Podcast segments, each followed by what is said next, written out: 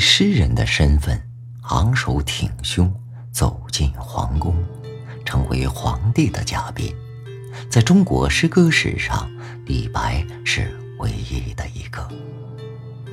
诗人能受到这样的礼遇，也真算皇恩浩荡了。然而，安能摧眉折腰事权贵，使我不得开心颜？李白。是何等人物，岂能把这种过眼云烟的荣耀看在眼中？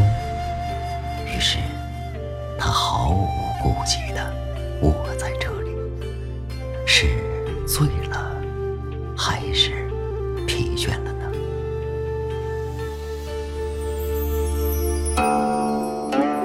兴庆公园这里的沉香亭。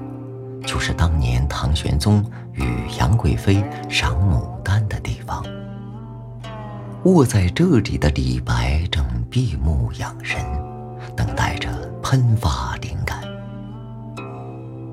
唐玄宗赏牡丹来了，名花盛开，美人相伴，当然需要有音乐助兴。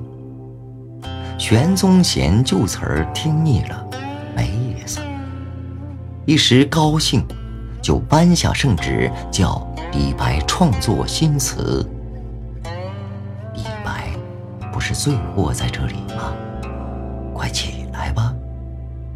于是他被人用凉水激醒了，于是一挥而就写成了著名的《清平调》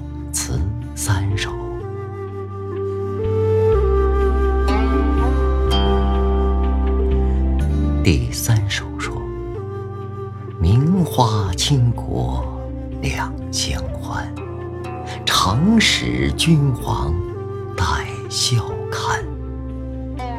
皆是春风无限恨，沉香亭北倚阑干。”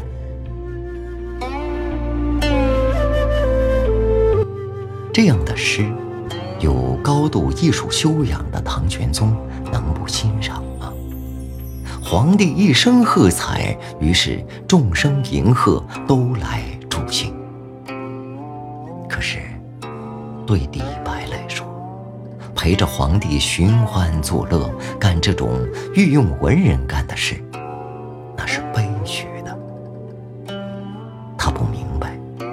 只有诗人屈从政治家，断没有政治家屈从诗人的。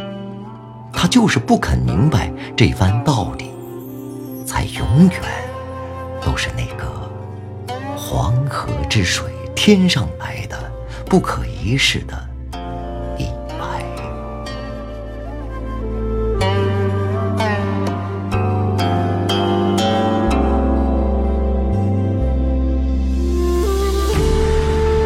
李白在长安待了三个年头，总共一年多的时间，就痛苦地叫喊着：“君王虽害峨眉好，无奈宫中杜莎人。”后人据此认为他在朝廷遭到了忏悔，处境险恶。这话其实信不。玄宗认为他不是担负朝廷重任的人才，应当说这是非常准确的评价。按中国传统的价值观来衡量，读书就是为了出世，出世只有成为将相，成为方面大员，才算不虚此生。后人就用这种心态。为李白鸣不平的，他们不知道，如果李白不以出将入相、一身弃天下安危的政治家自诩，没有这种狂傲的自信，他就成不了伟大的诗人。可如果他真的当宰相、当大将军去了，他也就不会再想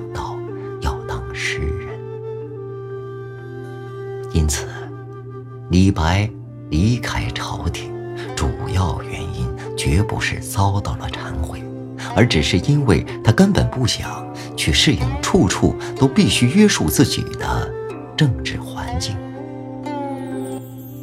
唐玄宗善于见识人物，认为不如给他自由，让他去写诗。应当说，这是最好的处理。只有唐代能接受李白这个狂人，也只有李白的狂放能举起诗歌的火炬来照亮辉煌壮丽的唐代文明。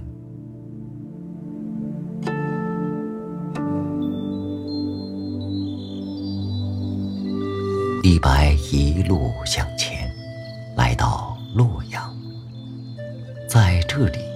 遇见了杜甫，比李白小十二岁的杜甫，当时三十三岁，两人的交情自然是由诗人气质的相近而引发的。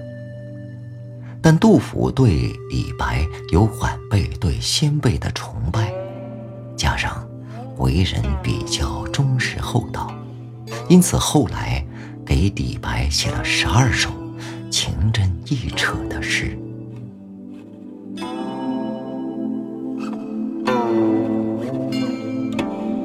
安史之乱爆发后，李白正在庐山隐居。永王李璘奉命征讨叛贼，李白只知道为国家效力，就投在李璘的帐下。他斗志昂扬地歌唱着：“三川北虏乱如麻。”四海难奔似永嘉，但用东山谢安石，为君谈笑尽胡沙。他认为这回该轮到他大显身手了。谁知李林野心膨胀，不听调遣，结果发生内讧。唐肃宗消灭，李白这一回可真是惹下弥天大祸了。在古代，像李白这样在卷进争夺皇室宝座的斗争中失败了，是必死无疑的。然而唐朝毕竟是唐朝，经人营救，皇帝竟也没有坚持要杀他。只盼他永远流放，最后预设又不了了之，这也成了后世贬低李白的把柄。其实这件事什么也不说明，只说明他不懂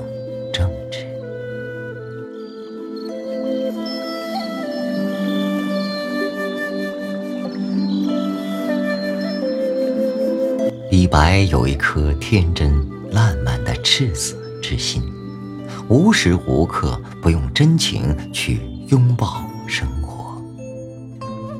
随便遇上一个什么人，他就能坐下来与人对饮，欢快的唱着：“两人对饮，山花开，一杯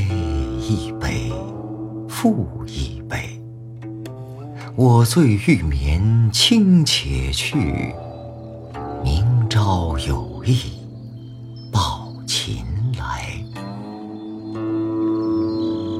他喝得醉醺醺的，陶然自得的睡下了。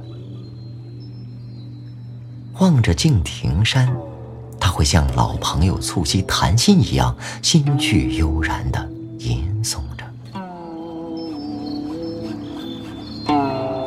众鸟高飞尽，孤云独去闲。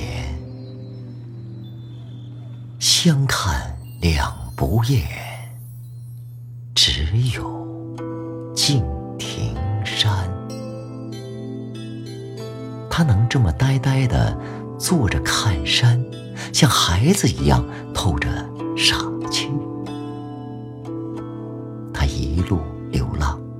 来到安徽泾县，在一个叫桃花潭的村子住下了。村子里有个叫汪伦的人，常酿美酒来招待他。临别时，他吟诗相赠：“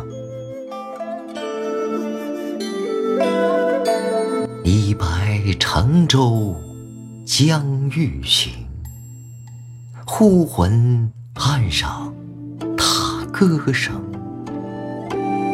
桃花潭水。”深千尺，不及汪伦送我情。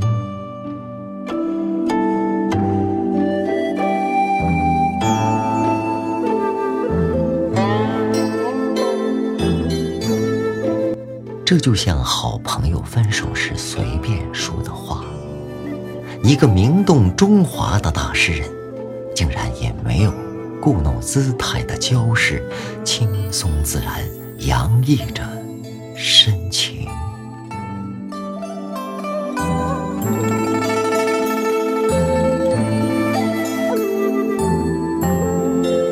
然而，李白又是个极为狂傲的诗人，自称“我本楚狂人，凤歌笑孔丘”。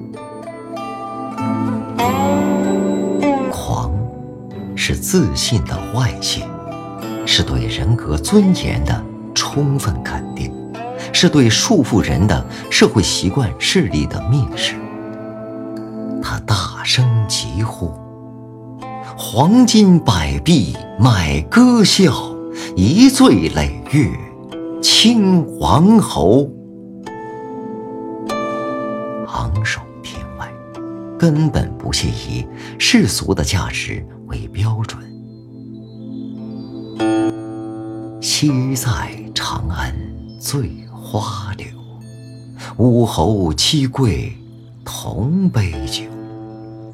气汉摇铃豪士前，风流肯落他人后。他是那样不可一世，最可贵的。是他用时代的最强音，惊天地泣鬼神的吼出了一声：“安能摧眉折腰事权贵，使我不得开心颜。”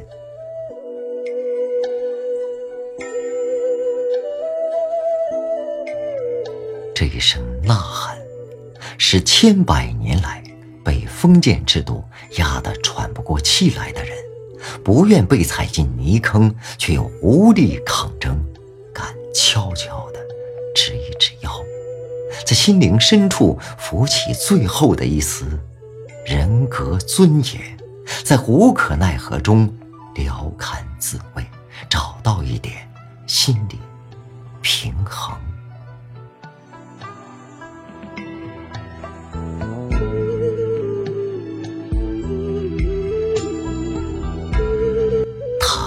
求自由，追求理想，追求没有被人的心智造成阻隔的天地，追求完美的不容有丝毫悲屈的人格。因而，在他笔下，一切高山大川都像是他那种内心世界的幻化。他眼里的黄河，是黄河之水天上来。奔流到海不复回。他眼里的长江，是登高壮观天地间，大江茫茫去不还。黄云万里动风色，白波九道流雪山。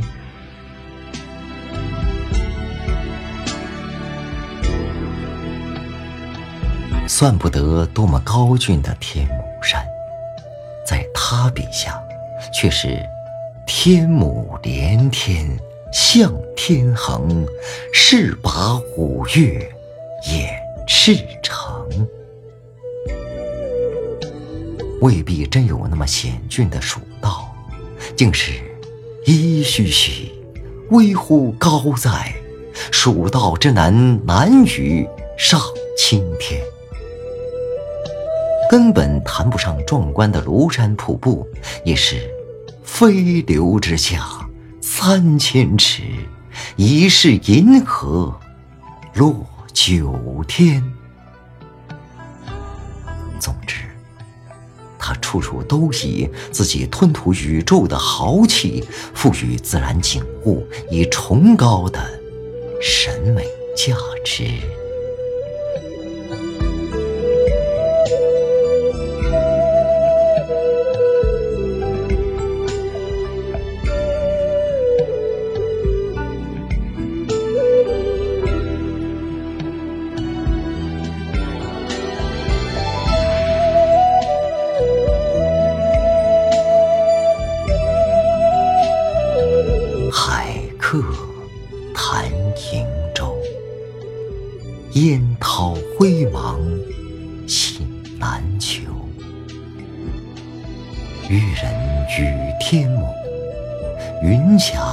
灭，或可懂。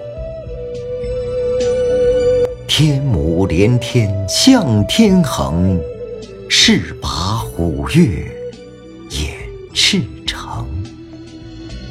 天台四万八千丈。对此欲讨东南倾，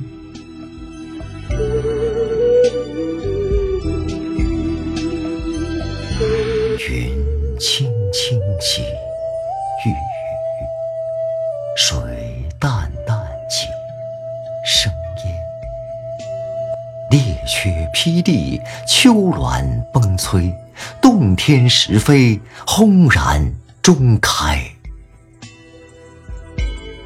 忽环境一破洞，恍惊起而长惊，惟绝时之振起，始向来之烟霞。世间行乐亦如此，古来幻事东流水。别君去兮何时还？且放白鹿青崖间。须行即骑访名山，安能摧眉折腰事权贵？使我不得开心颜。